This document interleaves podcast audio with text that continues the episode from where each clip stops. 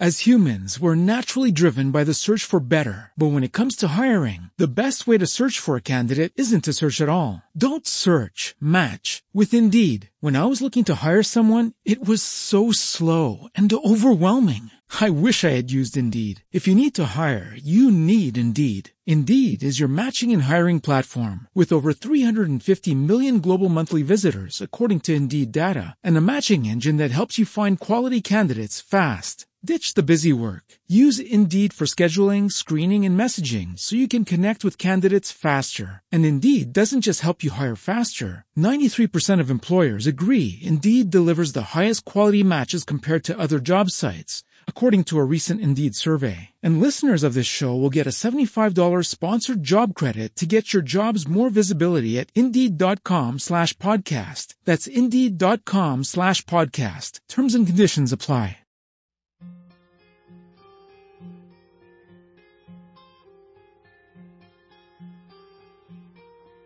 Pasacalle Podcast, Historia, Música y algo más, Was y yo, 3, otoño de 1982, La Escalada. El último concierto fue bastante bien.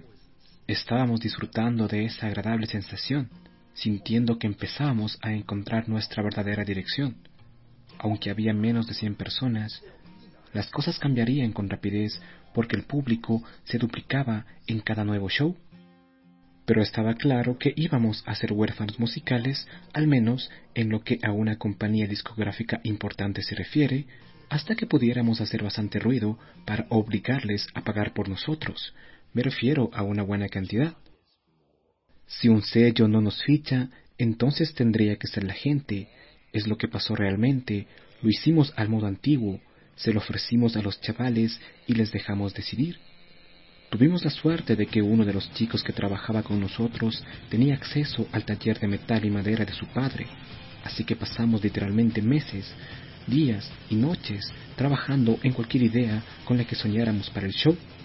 Lo primero que construimos fue el potro de tortura que solíamos usar con una chica medio desnuda, a la que nos referiríamos más tarde como la chica de rack. Durante los años hemos usado a cinco mujeres distintas. La canción Tormentor de nuestro primer disco se escribió expresamente para esta parte del directo. En el mundo del espectáculo, a este tipo de cosas se les llama gags.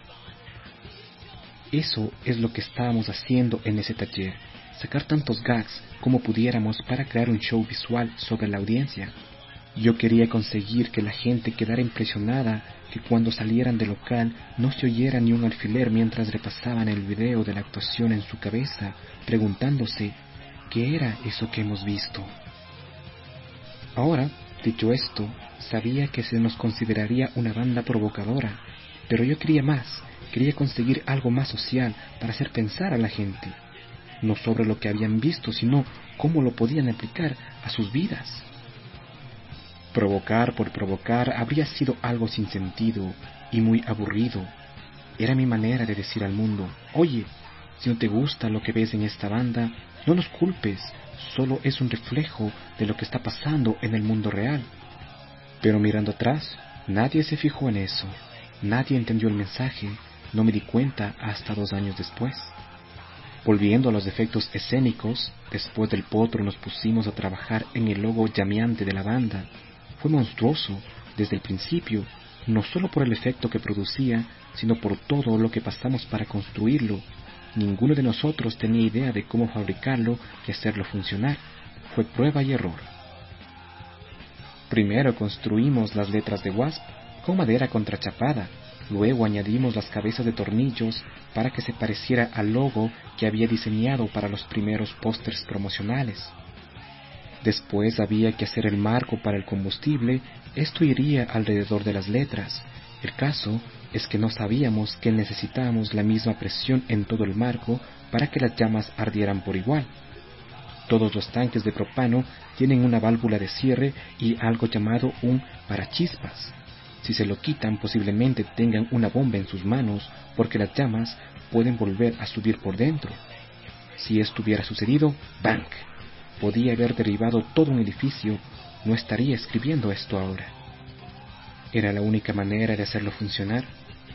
Algunas noches, cuando tocábamos en el Troubadour, Las llamas subían tanto que quemaban las vigas de madera que había por encima del escenario.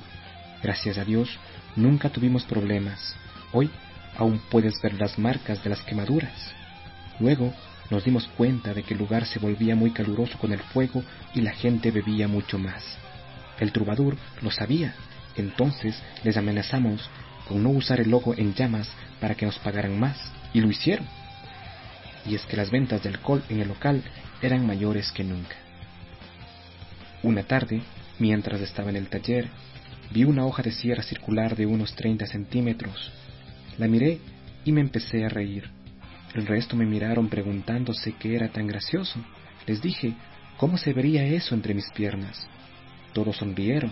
Al final, la cosa más tonta iba a ser el mejor o el peor truco de todos. Recordad que nunca se había hecho nada así, con lo que era genial o estúpido, Solo había una manera de averiguarlo. Hicimos una plantilla de cartón y con un soplete cortamos la sierra para que quedara bien. Lo probamos en el siguiente show y la gente se volvió loca. Había nacido nuestro logo. Ahora hay muchas bandas que llevan clavos o tornillos en sus trajes de cena, pero entonces nadie lo había hecho aún, y la duda nuestra era si funcionaría o se iban a reír de nosotros. En los primeros días ensayábamos en un pequeño garaje para dos coches. Ahí duramos un mes. Después nos fuimos a una lavandería abandonada durante otro mes. Lástima que las máquinas no funcionaran, porque en aquellos días era difícil tener la ropa limpia. Imagínate parar en medio de una canción para poner una lavadora. Pero no hubo esa suerte. Curiosamente, este local estaba en la esquina entre Santa Mónica y Vine Street en Hollywood. La razón por lo que lo menciono es que Cruzando esa calle estaba el edificio donde eventualmente construiríamos nuestro estudio For Apache. El primer álbum que grabamos ahí fue The Crimson Idol. Honestamente, cruzar esa calle ha sido una de las caminatas más largas que he hecho. El siguiente sitio donde ensayamos, incluso hoy nadie me cree, fue un lugar donde vendían productos agrícolas. Tenía grandes refrigeradores donde almacenaban leche, queso y carne, Así que ensayábamos en un almacén de carne, tenía ganchos en las paredes para colgar las piezas, era un lugar muy pequeño, dos metros por seis más o menos. La temperatura se mantenía a tres grados, así que veíamos nuestra respiración. Cuando parábamos, estábamos totalmente sudados, podías ver el vapor que salía de nuestras cabezas y hombros. Pero nos costaba 25 dólares a la semana. Estuvimos ahí otros dos meses, Así que cuando decíamos que la banda que tiraba carne cruda estaba ensayando en un almacén de carne, nadie nos creía. Pero es una historia real. Tocamos en el Troubadour casi cada día durante cuatro meses, desde el martes hasta la noche del viernes o el sábado. Cada show atraía más gente, a veces se sobrepasaba la capacidad del local.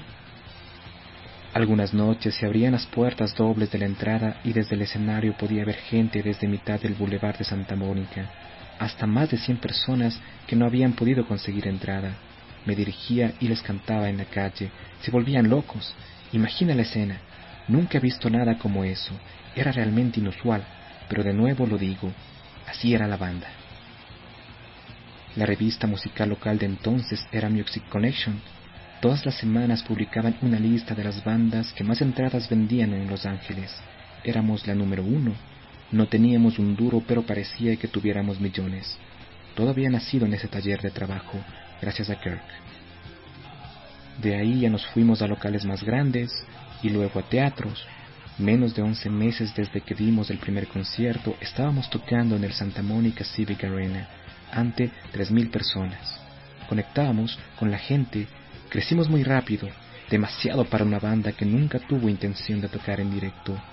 Todo esto lo hicimos sin manager y sin compañía discográfica. Éramos demasiado grandes para que no nos prestaran atención. Pronto, EMI, Capitol Records, nos llamaría. Y bueno, con esto llegamos al final de este capítulo del libro Was y Yo. Te invitamos a que te suscribas a Pasacalle Podcast, Historia, Música y algo más, y que nos visites en pasacallepodcast.wordpress.com. Sin nada más que decir, me despido hasta un próximo episodio.